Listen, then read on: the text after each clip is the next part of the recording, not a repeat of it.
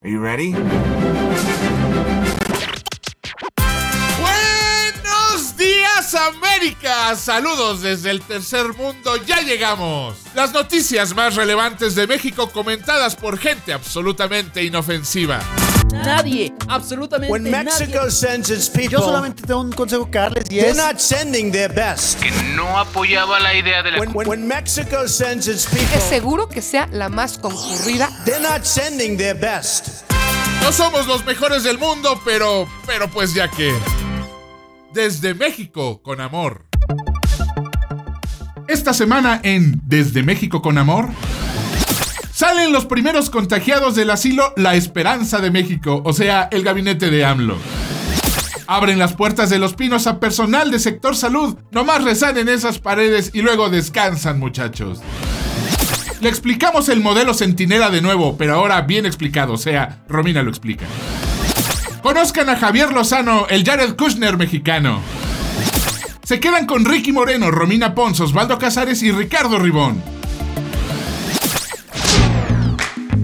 Necesitamos hablar de los KM bien. Ese término usado para la gente que no importa lo que haga, bueno o malo, por más interesante o importante, nomás no te agradan.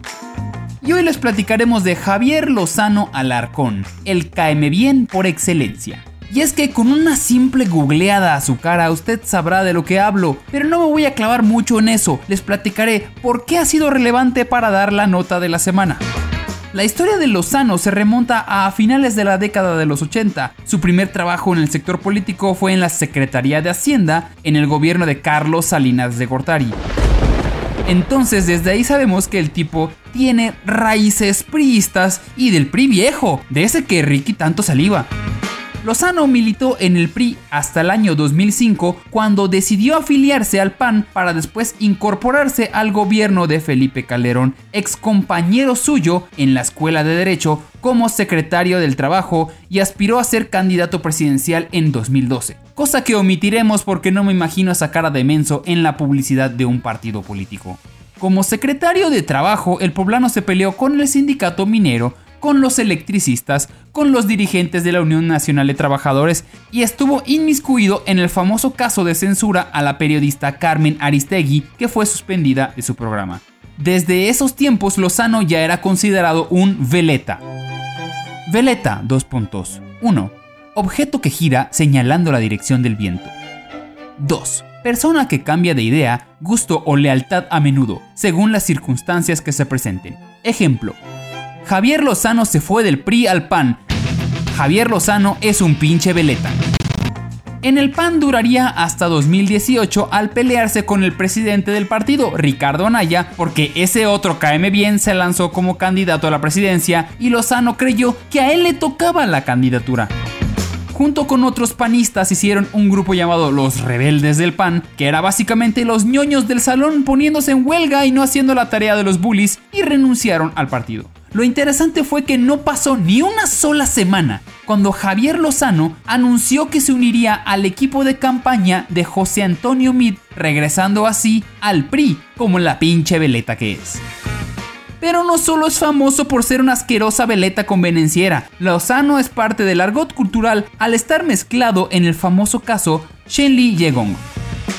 En un operativo de la Policía Federal realizado en 2007 denominado Operación Dragón, fueron decomisados 205 millones de dólares al empresario mexicano de origen chino Shen Li Yegong en su mansión de Lomas de Chapultepec acusado de fabricación de drogas sintéticas. En una entrevista después de su detención, declaró que el dinero no le pertenecía y que fue obligado por Javier Lozano a resguardarla en su domicilio porque ese dinero sería usado para financiar la campaña presidencial de Calderón. Yegong dijo que había sido amenazado de muerte por Javier Lozano para resguardar ese dinero diciéndole la frase o cooperas o cuello, o como se escuchó, copelas o cuello. Y no, no estoy haciendo una broma racista, así sonó. En todo ese proceso de entradas y salidas, Javier Lozano ha causado críticas por lanzarse en su momento contra el priista Enrique Peña Nieto, el panista Ricardo Anaya y por supuesto el presidente López Obrador de Morena. Con esto en contexto, ahora sí, ¿qué hizo Lozano esta semana? Bueno, la rata que salta del barco que se hunde fue promovido como vocero especial de la Confederación Patronal de la República Mexicana, también conocida como la Coparmex. Es como un sindicato, pero solo de dueños de empresas, el terror de Marx. Su líder, Gustavo de Hoyos, anunció el nuevo puesto de Javiercito, quien rápidamente respondió que estaba muy contento de tener ese puesto. Lo que parece una historia sencilla en realidad tiene un trasfondo más importante. La Coparmex tiene mucho peso en la economía del país. Estamos hablando de los directivos más importantes de esta nación, los cuales digamos que no se llevan muy bien con el presidente y su gobierno, y apenas las heridas están sanando en ambos bandos, están aprendiendo a llevar la fiesta en paz y de repente ponen de vocero a uno de los enemigos principales del gobierno. Esto se le conoce en los barrios bajos de Ricardo Moreno como cantarle tiro al gobierno. Pero ahí no acaba la historia, ya que tiene un final feliz. No habían pasado ni 12 horas de su anunciamiento cuando Gustavo de Hoyos volvió a sacar otro comunicado diciendo que Javier Lozano quedaría como vocero voluntario. O, sea, valía madre su participación, ya que ese puesto no tiene valor ni monetario ni de ningún tipo. Estoy sonriendo, estoy sonriendo. Lozano dijo que se bajaba del barco, cosa que no sorprende a nadie. También dijo que estaba decepcionado de la Coparmex y que en realidad fue su decisión no tomar el puesto, aplicando el famoso no me corren, yo me voy. En fin, esta noticia tal vez no tenga mucha relevancia, pero siempre es bueno decir, Javier Lozano, no gracias.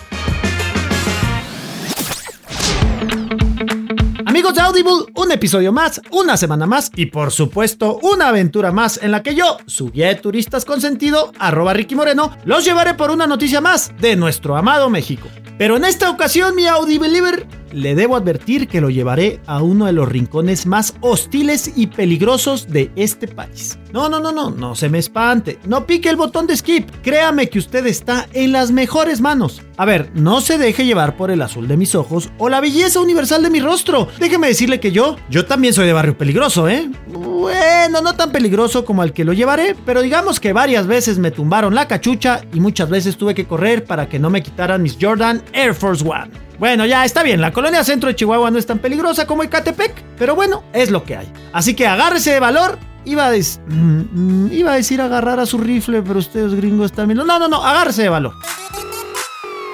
Súbale, súbale, directo a Ecatepec. Ecatepec se ubica en el Estado de México. Pegadito a la Ciudad de México como a unas 18 millas, que si bien te vas son 31 minutos o 3 horas, porque ya saben, México. Además, es el segundo municipio con más población de México. 1.8 millones de pelados viven en este township, o municipality, o municipio, o city. uh. Pero, aunque sea el segundo más poblado, no es el segundo más rico, sino todo lo contrario. Es de los municipios más pobres de México e inclusive el 10% de su población vive en pobreza extrema, es decir, con menos de un dólar diario. Para dimensionar el tamaño de Catepec, en Los Ángeles, mi natal California, hay 2.355 habitantes por kilómetro cuadrado. En Ecatepec hay 9.000 habitantes por kilómetro cuadrado. O sea, hay muchos, muchos, muchos, muchos, muchos. Y son bien, bien, bien pobres, pobres, pobres, pobres. O sea, Ecatepec es Oakland, ¿ok? Bueno, más o menos. Y si además a esto le sumamos el ingrediente que nos trae a todos vueltos locos, el coronavirus, ya se imaginará el problemón que se está armando. En varios, si no es que en todos los episodios de esta temporada 2 de Desde México con Amor, ya le hemos descrito lo difícil que ha sido para los mexicanos sobrevivir al coronavirus y al gobierno decir la verdad de lo difícil que ha sido para los mexicanos sobrevivir al coronavirus. Pero tristemente en Ecatepec la situación ya va un poco mucho más grave. Tan grave que la semana pasada familiares de pacientes contagiados con COVID-19 entraron a la fuerza en el Hospital de las Américas y se enfrentaron a elementos de seguridad al no haber recibido información sobre algunos de sus familiares enfermos que estaban internados ahí. De acuerdo con testimonios, el allanamiento al hospital ocurrió cuando se supo de dos decesos por coronavirus. Los familiares, desesperados, exigieron saber sobre el estado de salud de sus pacientes.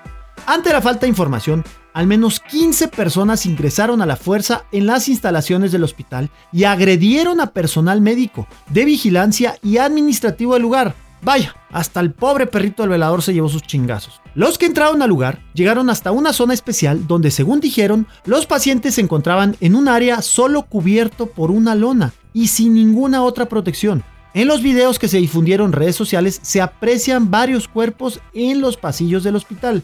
Una de las personas que irrumpió en el sitio dijo en una entrevista para Imagen Televisión que decidieron entrar porque primero les habían dicho que su familiar se encontraba bien, pero tres horas más tarde ya había muerto. Cito, están debajo de una capa verde con otros 25 o 30 cuerpos amontonados. ¡Los están matando! ¡Los están matando!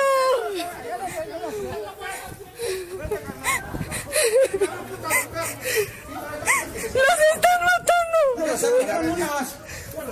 Aquí, están, aquí los están matados a todos en las Américas. ¿eh? Los están matando, eso no es justo. Eso no es justo.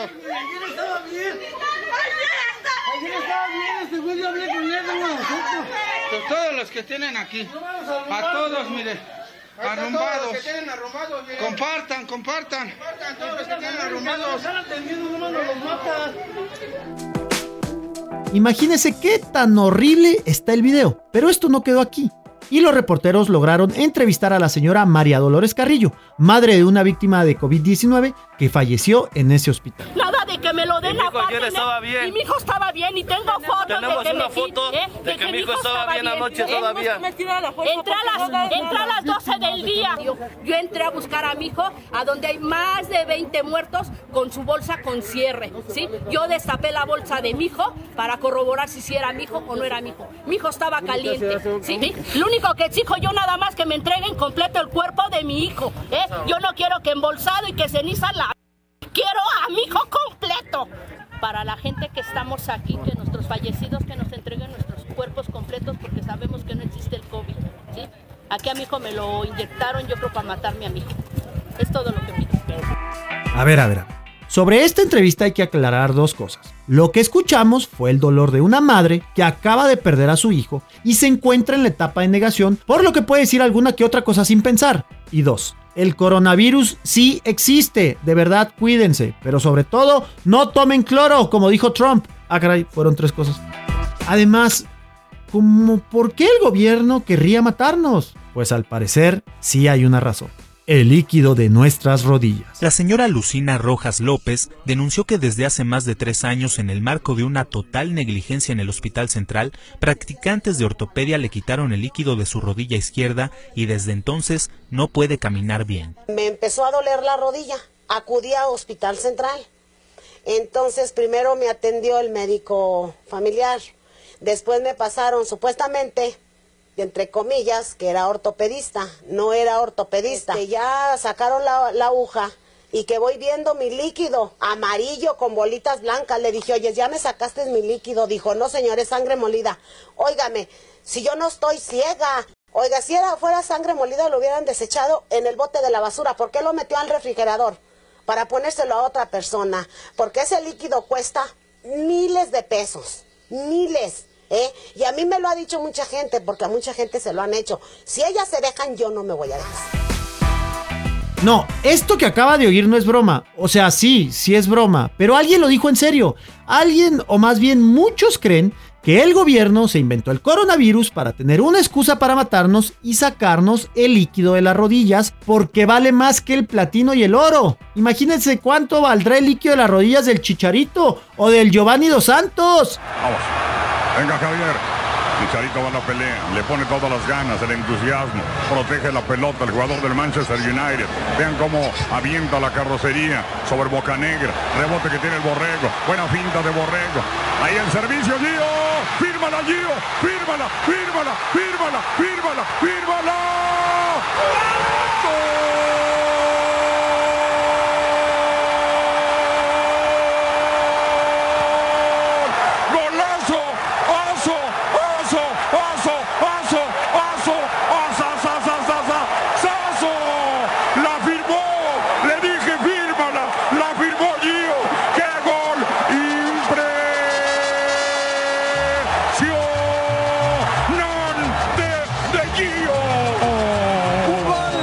no sigamos con esta desinformación.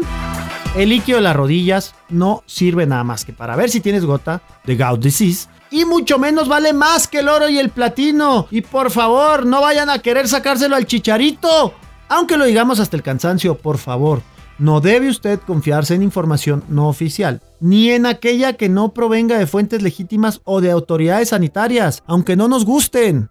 El robo de líquido de las rodillas es falso, así como también lo es el rumor de que se está contagiando a la gente a propósito y de que el coronavirus es un invento para desmantelar la economía mundial. Más claro, ni el agua. Bueno, tal vez el líquido de... Ah, que lo no, ya, ya, pues, córtele, córtele.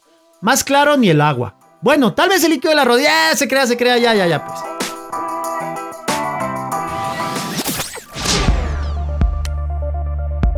Por si a usted, querida audiencia, no le ha quedado claro, al presidente mexicano le encanta la atención. Bueno, al mexicano y al de ustedes. Y algo que les está pasando a los dos en esta cuarentena es que se están poniendo inmamables, es el término científico correcto, sin su dosis normal de aplausos. Mi nombre es Ricardo Ribón y tengo que confesar que como alguien que ha pasado por la vida perfectamente ignorado por la ciudadanía en general, no logro explicarme esta obsesión por la atención. No estoy hablando de los presidentes, estoy hablando de Ricky Moreno.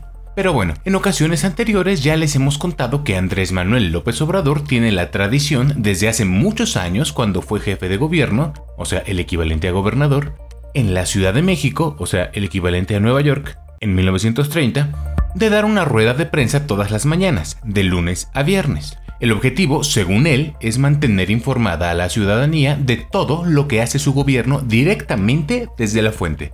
Pero la verdad es que es una forma de asegurarse de ser el primer tema de los noticieros todo el día, todos los días. Da noticias diario y obtiene a cambio protagonismo. No conforme nada más con eso, está acostumbrado los fines de semana a andar de gira de trabajo, que básicamente significa que visita poblados de toda la República para inaugurar obras, para presentar proyectos que no necesitan de su presencia, pero igual le encanta estar ahí. Haga de cuenta los rallies que organiza Trump, nada más que aquí no es necesario porque no hay reelección. Un momento, ¿qué tal que ese es su plan? Si usted alguna vez ha visto una foto de AMLO, sabe que tiene guardarropa de papá divorciado. Pero ¿sabía usted que también tiene toda la actitud de un papá divorciado? Por eso ha acostumbrado a su gabinete a que se los lleva de viaje ocasionalmente y de fin de semana con ellos. Ahora, el problema que está viviendo, como cualquier otro papá divorciado, es que en cuarentena ya no sabe qué hacer con ellos y qué actividad inventarles para entretenerlos. Los chiquitos ya se le habían acostumbrado al aplauso también, a la atención. Corte A las ruedas de prensa por la tarde para miembros del gabinete. Y ojo, esta no fue una ocurrencia al azar, a lo pendejo. No, no, no. Este es el gobierno federal, no desde México con amor. Todo comenzó cuando al inicio de la pandemia, y de verdad me refiero al inicio, a principios de año, el subsecretario de Salud, un visionario, Hugo López Gatel, comenzó a dar informes todos los días a las 7 de la tarde. Al principio, nadie le hacía mucho caso. Pero conforme la preocupación empezó a avanzar, empezó a aumentar su audiencia. Y poco a poco, sin planearlo, se convirtió en uno de los políticos más populares de todo el país. Como el doctor Fauci, que tienen ustedes. Pronunciación mexicanísima. Pero este, el nuestro, nuestro doctor, sí con el apoyo del presidente. Y cuando digo que su popularidad ha crecido, no estoy exagerando. Si usted revisa el Twitter mexicano cualquier día de 7 a 8, va a encontrarse a la mayoría de los usuarios comentando la rueda de prensa en vivo. Es, es un fenómeno que yo no veía desde que comentábamos los episodios de Game of Thrones en vivo cada estreno y conocemos ahora a sus asistentes, a los ayudantes, a los reporteros que hacen preguntas, tenemos favoritos, tenemos villanos, es actualmente la transmisión de gobierno con mayor rating. Así es, ya le ganó incluso al presidente, así de popular está siendo. Es la mejor telenovela de la actualidad. En serio, la gente se refiere a esta rueda de prensa como la novela de las 7. Y les cuento todo esto porque cuando los hermanitos del gabinete vieron, quisieron que papá AMLO les comprara un juguete igual. Como que no entienden que a Gatel lo vemos porque nos da información vital de un tema que nos preocupa, pero además porque es un orador suficientemente bueno como para saber transmitir esa información. Es muy claro, tiene un buen discurso y aquí entre nos, siendo sincero, tampoco es feo. Y bueno, le decía que los demás miembros del gabinete alzaron la manita para pedir su propia oportunidad. Y así es como ahora el gobierno federal ofrece cada vez más ruedas de prensa diarias. Comenzamos todas las mañanas con el presidente, dos horas. Luego por la tarde comienza un tal Sober Robledo hablando de créditos, préstamos, temas de flojera que nadie ve. Luego sigue Hugo López Silver Fox Gatel y ahora una nueva rueda sobre programas de bienestar, o sea, programas de asistencialismo paternalista muy al estilo priista que básicamente significan que el gobierno le da dinero a la gente porque sí y porque son pobres. No son mis palabras, suena horrible, pero son las palabras del presidente. Esta última rueda también está de flojera, pero no va mal en rating por dos motivos. El primero es que está pegada a la de López Gatel. El segundo es que la encargada de encabezarla es Luisa María Alcalde, la secretaria del Trabajo, miembro del gabinete que es inusualmente joven, pero además inusualmente guapa, tanto que en el imaginario colectivo mexicano Aburridos como estamos del encierro, ya nos inventamos una historia de amor entre ella y López Gatel, de quien recientemente nos enteramos que está divorciado. Ay, me acuerdo que cuando teníamos las primeras juntas de preparación de este programa, antes de la temporada 1, uno de los objetivos más serios que personalmente a nivel emocional me planteé, a nivel espiritual, fue que iba a tratar de transmitir una imagen de México distinta a la que tienen en Estados Unidos. No quería que nos vieran como rancheros, como borrachos, como gente que ve telenovelas. Pero entre Osvaldo, Ricky Moreno y yo mismo, no veo cómo. Discúlpame México, discúlpame Romina por el programa al que te traje.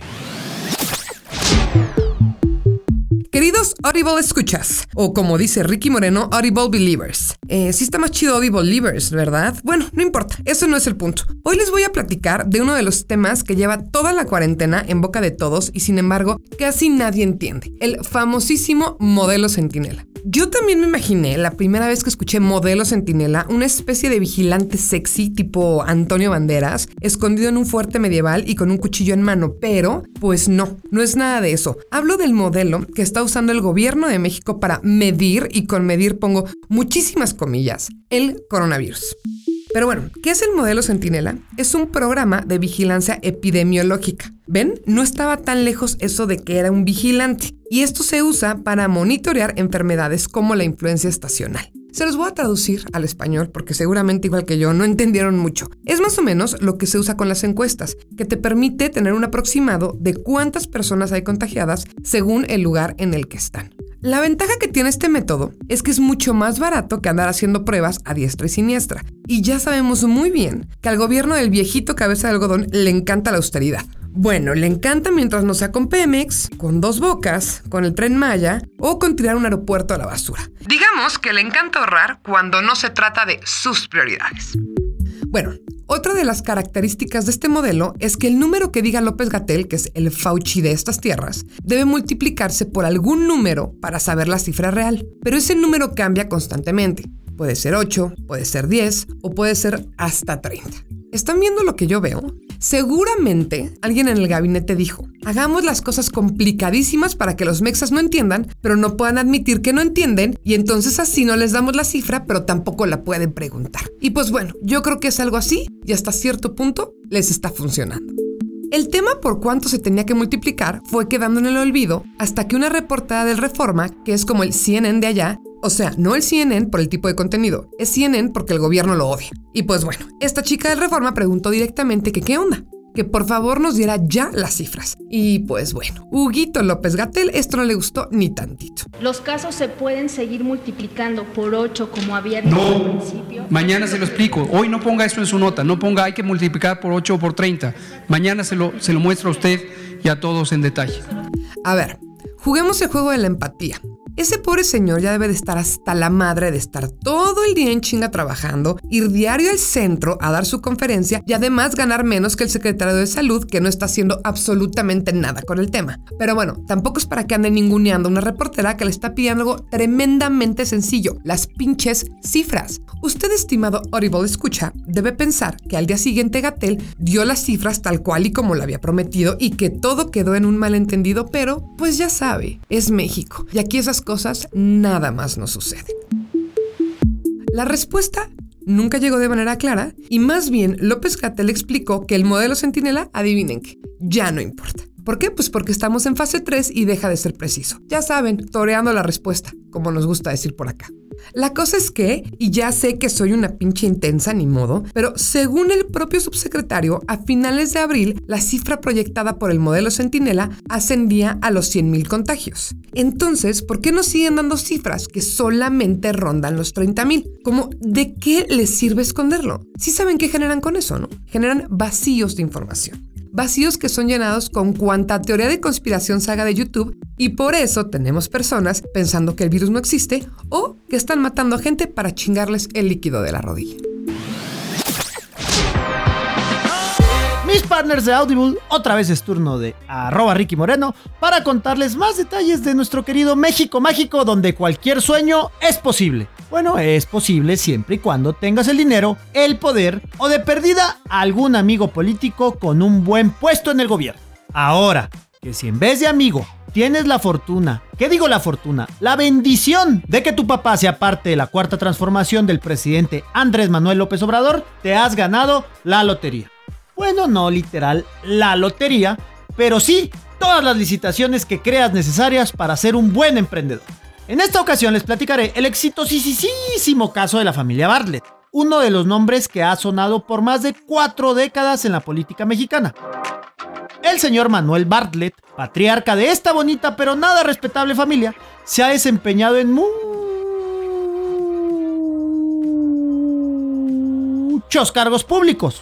No estoy exagerando. Fíjese, ahí ha sido director general de gobierno, ha sido embajador, fue secretario de gobernación, algo así como el vicepresidente haga Diputado en más de tres ocasiones, senador en más de dos ocasiones, gobernador de Puebla, que será que será como Ohio, haga de cuenta. Organizó las elecciones de 1988 donde misteriosamente se cayó el sistema y ganó su partido el PRI, pero ahora ya no es del PRI, sino es de Morena, que ya sé que es lo mismo, pero pues tengo que aclarar, es de Morena. Y actualmente es ni más ni menos que el director de la Comisión General de Electricidad, el Pemex, pero de la luz, así como Enron, pero que aún no quiebra. Además, al señor Bartlett recientemente se le descubrieron 23 casas a su nombre y 12 empresas vinculadas a su persona. Es decir, Don Manuel Bartlett es el vivo ejemplo de que en México un político pobre es un pobre político. Y él, él no es pobre, sino todo lo contrario. Digo, sí es muy rico y todo, pero también es medio mala persona. Por ejemplo, cuando le descubrieron estas 23 casas que le platicaba, pues obviamente no todas estaban a su nombre. Tenía algunas a nombre de su hijo o de su esposa porque no es tonto. Yo dije mala persona, no tonto. Bueno, pues para que estas casas no se las pudieran quitar, se divorció de su esposa para que no haya ningún vínculo legal. Y cuando se le cuestionó, simplemente dijo, ni mi pareja es, apenas si la he visto en alguna de estas casas, pero ni me acuerdo en cuál.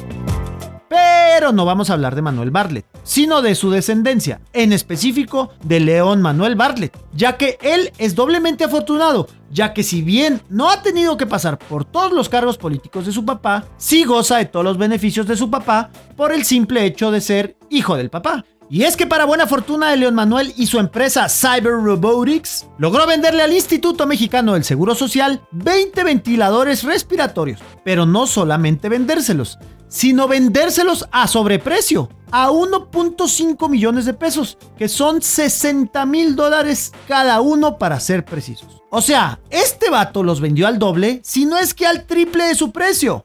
Lo peor de todo es que el IMSS los compró a pesar de saber que estaban doble o triplemente más caros, ya que ese mismo día había comprado otros ventiladores a 34 mil dólares. Sí, el IMSS ese mismo día compró ventiladores de 60 mil dólares y otros de 34 mil dólares y nadie dijo nada.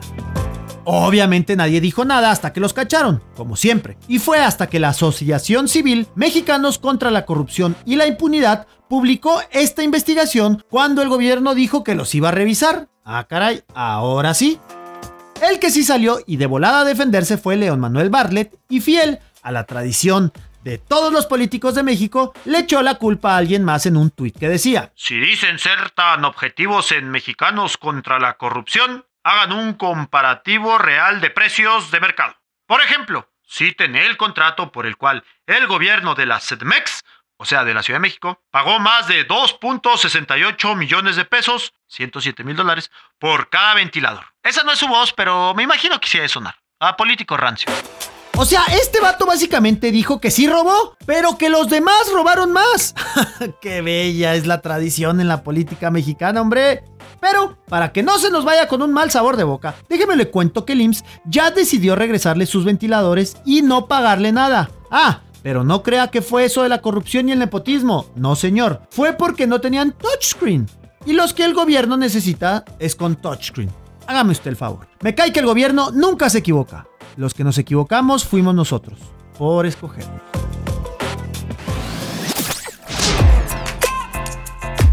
Y ahora una nota un poco más rápida, que lo único que busca es recordarles a ustedes que no todo lo que parezca tener buenas intenciones lo tiene. Es como el amigo de tu mamá que casualmente pasa mucho tiempo con ustedes después de que se separó de tu papá y que la última vez te llevó un Lego sin que fuera tu cumpleaños. No te quiero arruinar esto, pero pronto vas a pasar de decirle tío a decirle papá. De nuevo soy Ricardo Ribón y la verdad es que no entiendo de dónde saco material para proyectarme así, tomando en cuenta que mis papás siguen felizmente casados y mi esposa y yo tenemos una relación amorosa.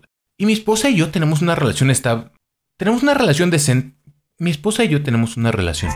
Pero bueno, les decía de cosas malas que parecen buenas, y en este caso se trata de la decisión que tomó el gobierno federal de abrir la residencia oficial de Los Pinos al personal del sector salud. Ustedes recordarán que en la primera temporada les contamos que el presidente decidió que no viviría en la mansión en la que tradicionalmente viven los presidentes, Los Pinos, que es como la Casa Blanca, pero con un puesto de chicharrones preparados a una distancia perfectamente transitable a pie. Bueno, pues AMLO decidió que era muy ostentosa esta mansión y mejor se fue a vivir a Palacio Nacional, que, que pues es un palacio. Pero no se trata ahorita de eso esta nota. Se trata de lo que ha ocurrido con Los Pinos desde que el presidente decidió que no iba a vivir ahí. Lo primero que pasó fue que lo abrieron como museo al público, para que la gente pudiera conocer pues los cuartos y los baños porque tampoco llevaron obras de arte ni nada. No, no es broma, un día fui con Osvaldo y eso fue lo que vimos, cuartos y baños. A la salida comimos un helado y luego fuimos a un parque de diversiones. Y, tampoco es broma, tengo fotos de esto en Instagram y Twitter, arroba Ricardo Ribón. No voy a dejar de repetir mi arroba hasta que me den cuenta verificada. Bueno, pues después de ver que como museo no funcionaba mucho, el gobierno decidió acondicionar las instalaciones para permitir que médicos y enfermeras que se están dedicando al tratamiento del COVID-19 puedan utilizarlas para vivir temporalmente ahí y de este modo no poner en riesgo a sus respectivas familias. En principio suena poca madre, suena lujoso, suena digno, pero esto es México y el lema es aquí nadie va a ser feliz. Léalo entre comillas, porque la verdad es que lo único que hicieron fue meter camas y literas de bajísimo presupuesto, varias por cuarto. Nadie va a dormir solo, cero privacidad, ni siquiera en los baños, que también son compartidos, múltiples regaderas en cada uno. Las áreas comunes, las áreas comunes todavía están peor. No hay transporte, no hay viáticos, no hay nada. Básicamente tomaron la mansión presidencial y la transformaron en un hostal. No, tampoco es algo que deba sorprendernos mucho tomando en cuenta que el presidente ya había declarado hace poco algo así como que los médicos deben buscar más el bien común y menos el dinero. Así es, los médicos, esos que ahorita se están rifando para sacarnos a todos del agujero de la pandemia, a ellos los insultó. Luego pidió disculpas, pero igual ya lo había dicho. Y es que recordemos que, para él, religioso como es, la humildad es lo único bueno.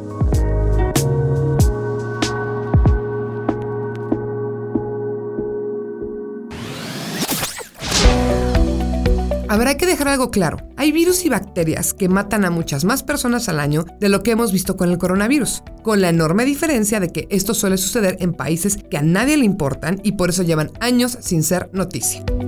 Las principales características del COVID-19 es que, como es altamente contagioso, llega a todos lados y a todos los estratos sociales. Por eso no lo sentimos cercano si nos dicen que X enfermedad mató a miles de personas en Congo. Pero ¿qué tal si nos dicen que le dio coronavirus a Tom Hanks? Inmediatamente pensamos que nos puede pasar. Lo que no nos paramos a pensar es que nuestra vida seguramente es más similar a los habitantes del Congo que a la de Tom Hanks, aunque en este momento me refiero más a nosotros, los conductores de este show de confianza, porque somos mexicanos. Ustedes, por el simple hecho de vivir de ese lado, ya nos llevan un poquito de ventaja. Vivimos además en la era de la no discriminación, donde jugamos a que todos somos iguales y más aquí que nuestros funcionarios se sienten súper parte del pueblo, aunque su vida sea más similar a la de Tom Hanks y la nuestra a dichas personas del Congo. Y es por eso que no me explico por qué les da tanta pena admitir que les dio coronavirus. Empiezo con la más evidente, la Robespierre mexicana, la mano de hierro en contra de los corruptos de este país. Bueno, a menos de que te apellides Bartlett. Hablo de Irmeréndira Sandoval. Resulta que a la secretaria de la Función Pública le dio coronavirus hace ya varias semanas, pero pues no le pareció en absoluto importante darlo a conocer. De hecho, el único motivo por el cual ella lo hizo público es porque un medio ya traía la nota y pues se quiso adelantar. Se ha limitado a decir nada más que sí, que le dio, que está bien y que está aislada en su casa que bueno, su casa seguramente es una mansión donde guarda su reloj Cartier de más de 4 mil dólares al lado de sus libros de Marx. Lo que resulta un poco extraño es que su esposo, el 15 veces Dr. John Ackerman, no esté también contagiado. God works in mysterious ways. Otro contagiado del COVID-19 es Ricardo Sheffield, que además es otra veleta, aunque nunca del calibre de Javier Lozano. Sheffield fue presidente municipal de León, Guanajuato con el PAN y ahora es el Procurador General del Consumidor pero con Morena. Y pues bueno, también le dio COVID-19 y lo grave es que le dieron sus resultados al día siguiente de haber estado en la mañanera con AMLO.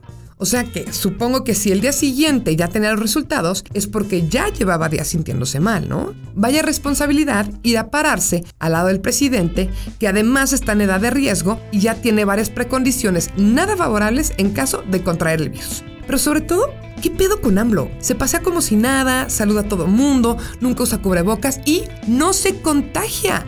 ¿Será que su fuerza moral es real? No, señores, no lo es. No quiero empezar a esparcir rumores. Por favor, cuídense y quédense en sus casas. El tercer caso cercano, porque ya hay bastantes dentro de la estructura pública de México, fue Ricardo Peralta, que es el subsecretario de Gobernación y que también ha estado en contacto en los últimos días con AMLO y su gabinete más cercano. La diferencia es que él sí lo dijo en cuanto se enteró y no lo tomó como secreto, para decirlo una semana después, como Irma Sandoval. Y también hubo un caso que fue al revés, el que creyó que tenía COVID-19 y solamente fue falsa alarma. Hablamos de Javier Corral, el gobernador de Chihuahua. Igual y nunca tuvo síntomas, pero quiso usar el tema de moda para poderse dar unos días de descanso sin culpa, ¿no? Sea como sea, aquí en Desde México con Amor los mantendremos informados sobre quiénes son los contagiados del acontecer público nacional.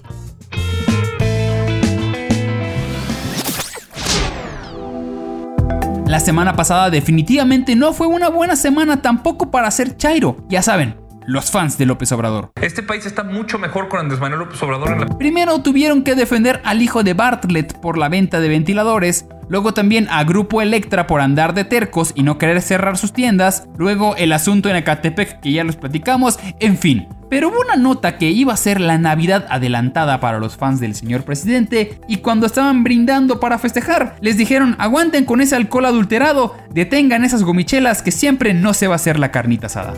Todo empezó en la revista Proceso, uno de los pocos lugares que quedan donde se sacan las verdades de los gobiernos, sea quien sea. Menciono esto porque muchos medios que tienen raíces de izquierda se les olvida ser críticos del gobierno a la hora de que su partido ganó, excepto Proceso. De vez en cuando le pegan a la derecha para no olvidar, pero actualmente, duela aunque le duela, tienen que ser críticos con el gobierno. Pero esto no es el caso. Proceso entrevistó a Roberta Jacobson, ex embajadora de Estados Unidos en México, y ahí detonó una bomba que se le saldría de las manos. Declaró que el expresidente Felipe Calderón conocía que el titular de la Secretaría de Seguridad Pública durante su gobierno, Genaro García Luna, tenía vínculos con el narcotráfico. Dijo que el gobierno de Estados Unidos reunió información sobre la relación de García Luna con el cártel de Sinaloa cuyo líder, Joaquín El Chapo Guzmán, enfrenta hoy una condena a cadena perpetua en los Estados Unidos y que el gobierno mexicano sabía perfectamente lo que pasaba y que eran cómplices. Actualmente el exsecretario de Seguridad Pública se encuentra preso en Estados Unidos y enfrenta acusaciones de cooperar con el cártel de Sinaloa para ingresar cocaína a territorio estadounidense cuando era funcionario federal. O sea, García Luna es culpable, eso todos lo sabemos. Lo importante aquí es de que esta declaración pertenece a la primera persona que oficialmente está culpando a Calderón de cómplice. Recordemos que Calderón es el enemigo número uno del presidente y por lo tanto de sus fans, y la fantasía más grande que han tenido es meterlo a la cárcel, por lo que con esta declaración podrían iniciar un juicio. El expresidente Calderón inmediatamente hizo pública una carta enviada a proceso donde negaba que tuviera conocimiento de las andanzas de García Luna y que el gobierno americano, si es que sabía algo, tampoco le informó nada.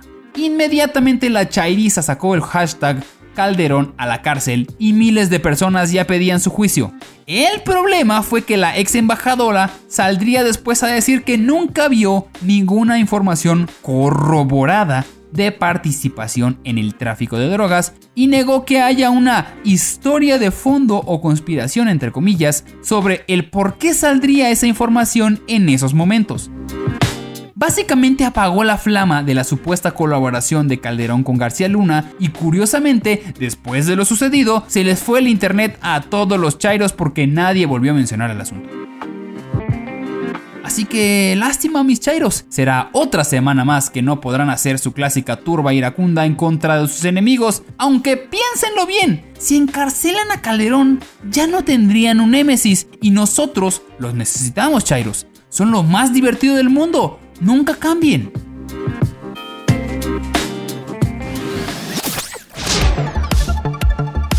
Y es así, mi querido Audi Believer, como llegamos a la recta final de otro maravilloso Desde México con Amor, pero no por ser la final, deja de ser divertida. Pero antes de que me presentaras, como siempre, a mis compañeros, por ahí anda Ricardo Ribón. ¿Qué tal? Eh, buenas tardes, días, noches, a la hora que nos estén escuchando esto. Por ahí anda Osvaldísimo, Osvaldiño Casariño. Yo creo que son días. Esas cosas no pueden escucharse en la noche, dan miedo. y por último, y la mejor, Romina Pons. Ya no importa si es día o es noche, ¿no? Es cuarentena, da igual. Buenas tardes, días. Los días no Qué tienen nombre, los meses dejaron de contarse. Sí. Ya las horas no tienen sentido, vamos a ver, el chiste es que a la hora que te levantes puedes comer, puedes hacer ejercicio. Pero bueno, ya vamos a hablar de Ah. cosas más serias, porque vamos a escoger cuál fue la nota que más nos gustó. Y le voy a pedir a Romina, por favor, empecemos con tu nota. Romina. ¿Cuál, cuál te Eh, la que llevarías me a... gustó sin duda, ¿Con cuál vas a soñar? ya sé cuál, perfecto, la de Catepec. La de Catepec es que me parece demasiado surreal. Le gustó tanto a Romina que ni siquiera es de las suyas, pero vamos a hablar de Catepec. Bueno, pero, la, Es pero que- la escuchó, la escuchó. Aparte, es, real, es que es, real- es realismo La de Catepec. mágico. Un poco es realismo mágico y yo creo que un mucho es el sistema de educación mexicano, cómo ha fallado a lo largo de las décadas. A mí, aquí a mí lo que me da risa de Catepec es de que pasamos de una tragedia de gente que sí se murió por el COVID a, espérate, no, están diciendo puras pendejadas. Y Ricky tiene una teoría al respecto de por qué, por qué de entre todos los rumores que se pudieron haber inventado, este. Ahí les va. Ahí les va. No lo, no lo quise decir porque no, este, usted sabe que yo me baso mis, mis notas en argumentos sólidos. Pero yo creo que como no hay movilidad social en México, la única esperanza que tienen los pobres de dejar de ser pobres es el fútbol.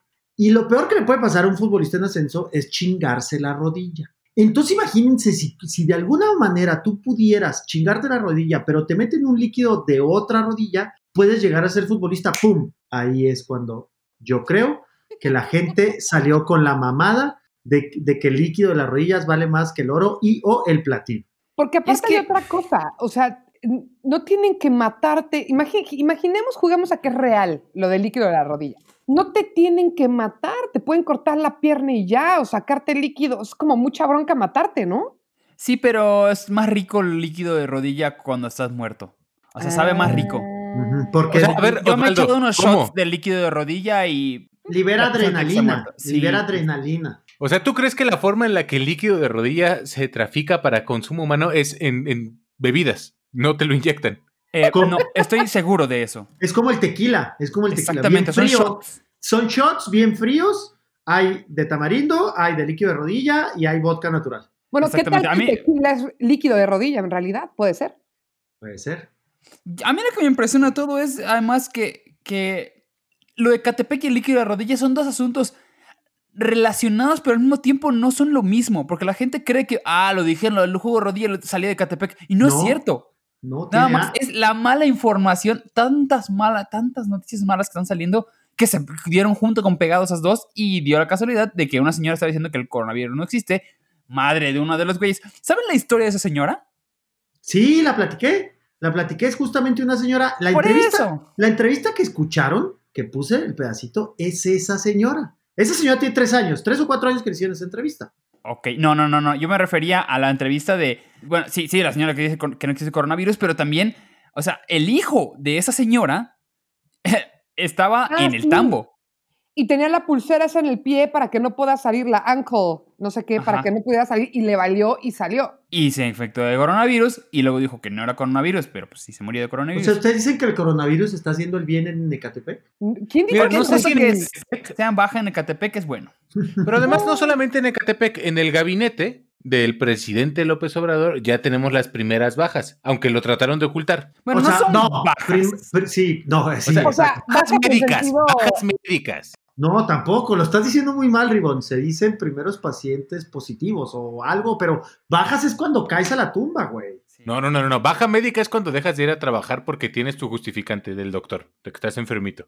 Ok, sí, lo dije mal al principio y estoy tratando de arreglarlo. Ya cállense todos. Pero bueno, sí, lo que está raro de- de- del gabinete es como que siempre le da a una persona que los días que estaba muy contagioso estaba con más personas del gabinete, pero esas otras personas nunca les da. A Además, mí lo que me llamó mucho la atención fue que Irma Sandoval trató de ocultarlo al principio Sí. y no a lo ser. sacó hasta que los medios de comunicación se le iban a adelantar. Ahí fue cuando... Super medios de comunicación, debemos decir, pero es que ahí te va. Ahora, a mí lo que más me molesta es que, a ver, son del gabinete, no son dioses. Se enferman, sangran y, perdón, pero hasta bolas de caca hacen. No pasa nada si les da coronavirus. Lo que sí yo creo que no hacen es tener intimidad porque el esposo de doña Irma está muy sano, ¿eh? O sea, no se Sí. contagió ni nada. No- Pero ya no de este dormir. gobierno tiene mucha opacidad. Esa es una de las de mis teorías que me siguen pensan- pensando, es que el señor Ackerman es un extraterrestre. Es un, es un reptiliano. Oye, y hablando de bajas, Javier Lozano. De cosas bajas, de cosas ínfimas, Javier Lozano. Oye, Una de una mis noticias favoritas de la semana. Ah, les es que lo que, lo que ellos decían en la nota es, la neta, ¿a quién le importa eso? A nadie. Pero saber que le va mal a Javier Lozano me hace tan feliz. ¿Cómo le explicas a Javier Lozano a, a la gente de allá? Es como, como el equivalente a Alex Jones, si Alex Jones hubiera tenido algún puesto en la política. Ah, no. El doctor Fauci, ¿cómo se llama el doctor? Como? Hannity. No, no, no, no, el, el doctor Fauci es, es como Gatel. No, no, no. Ah, bueno, Gatel, sí, es el gatel. Sí. Ah, sí, No, es como, como Hannity, ¿sabes? Es como esa, el caeme bien. Sí, un poco como, Pero como que no cae bien a nadie. No está tan loco como, como Alex Jones, tienes razón. Podría ser más como Sean Hannity. Sí, porque Alex Jones no es político. Este güey sí se dedicó a la política. Estuvo en dos gabinetes. O sea, el tipo sí ha estado metido en eso. Es que es el Jonah de, en VIP de, de este, de este lugar. Exactamente, es Exacto. Jonah de VIP.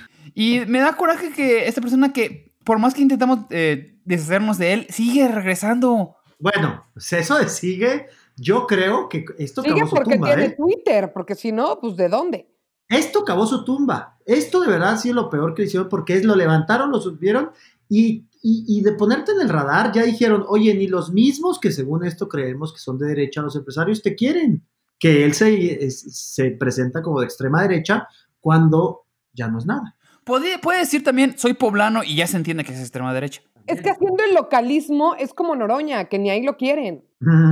O sea, Noroña es para la izquierda lo que Lozano es para la derecha. A ver, y no olvidemos, es priista. O sea, nada de que, ah, sí, eh, capaz- no, es priista. Es panista PRI, es del PRIA, es de la mezcla No, esta rara. Era del PRI, se fue al PAN y regresó al PRI. O sea, es de Morena. A su morena, casi, Es de casi. Morena.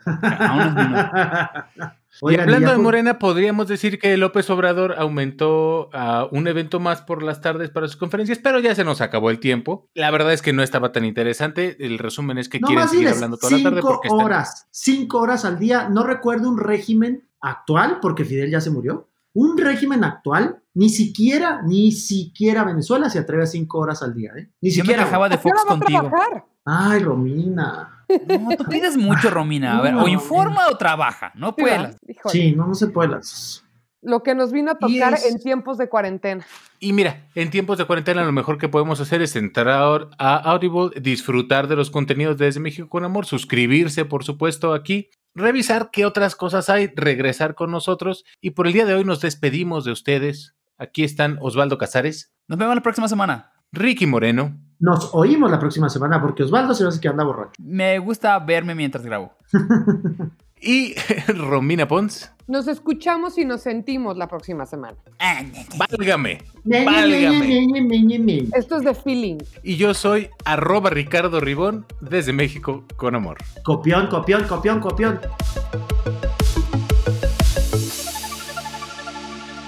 Esto fue una producción original de Máquina 501 para el mundo, de nada mundo. Productor ejecutivo Manny Mirabete.